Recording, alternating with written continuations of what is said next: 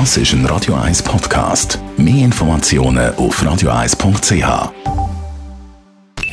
Die Morgenkolumne auf Radio 1 präsentiert von Jackpots.ch. Das Online-Casino der Schweiz. Jackpots.ch.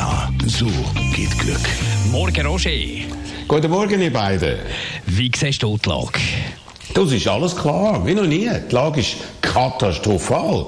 Der R-Wert ist deutlich über 1, und zwar schweizweit bereits bei 1,13, im Kanton Zürich sogar noch höher. Das führt zu einer nächsten exponentiellen Entwicklung. Gestern bereits über 1000 Ansteckungen allein im Kanton Zürich. Alle relevanten Experten sind alarmiert, gehen nach der Öffentlichkeit und das in einer Deutlichkeit und Dringlichkeit, wie wir es noch nie erlebt haben. Der Martin Ackermann, Chef der wissenschaftlichen Taskforce, will einen Lockdown, um Schlimmes zu verhindern. Gleicher Meinung ist äh, BAG und der Le und Leiter von der wichtigsten Spitäler vom Land. Auch solche Stimmen aus der Politik häufen sich. Nicht nur von der Zürcher Gesundheitsdirektorin Nathalie Rickli, sondern auch von führenden Politikern von St. Gallen bis ins Wallis. Das, doch was macht unser Bundesrat? Was macht der Alain Berset, der noch im Frühsommer stolz verkündet hat, wir können Corona? Er gibt eine katastrophale Fallen ab. Der Gesamtbundesrat wird bis am 28. Dezember, also bis nach Weihnachten warten, um weitere echte Massnahmen zu verkünden. So sagt Bundespräsidentin Simonetta Sommaruga bei jeder Gelegenheit absolut richtig. Es kommt auf jeden Tag an, und machen dann das genaue Gegenteil. Der Bundesrat steckt meiner Meinung nach in einer verheerenden Falle, wo er sich selber gestellt hat. Er hat nämlich bereits vor Wochen schon unter dem Druck von der Tourismuslobby, vor allem aus dem Welschland, beschlossen, dass Skifahren und Skiferien grundsätzlich weiterhin möglich sein sollen. Und dann ist der Welschen Kanton zusätzlich mit Beizenöffnungen entgegengekommen, die dank einem wochenlangen Lockdown von ihrem Weltrekordwert in Sachen Ansteckungen auf immer noch höhere Werte abgebracht haben, um sie dafür zu belohnen. Doch seither hat sich die Lage schnell und brutal verschlimmert. Und der Bundesrat glaubt offenbar, er könne bei diesen auch emotional wichtigen Entscheid nicht zurückkrebsen.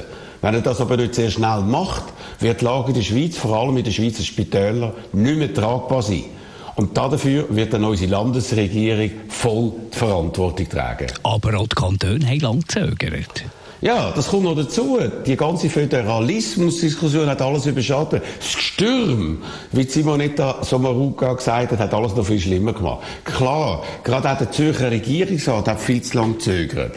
Sogar seine Massnahmen von letzter Woche, die vom Bundesrat innerhalb weniger Stunden zur äh, Makulatur gemacht worden sind, sind viel zu wenig weit gegangen.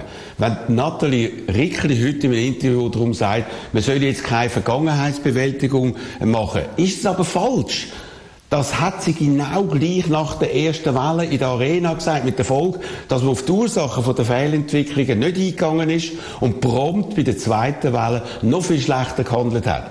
In diesen Tagen steht die Schweiz in einer Situation, wie wir sie seit dem Zweiten Weltkrieg nie mehr erlebt haben.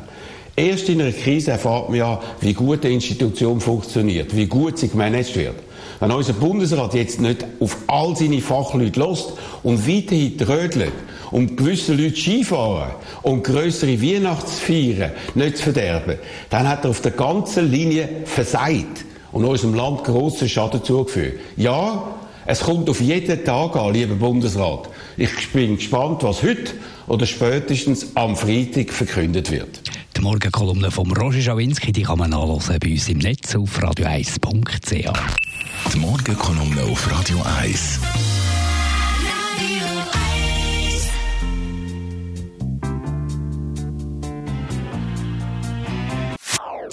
Das ist ein Radio 1 Podcast. Mehr Informationen auf radio1.ch.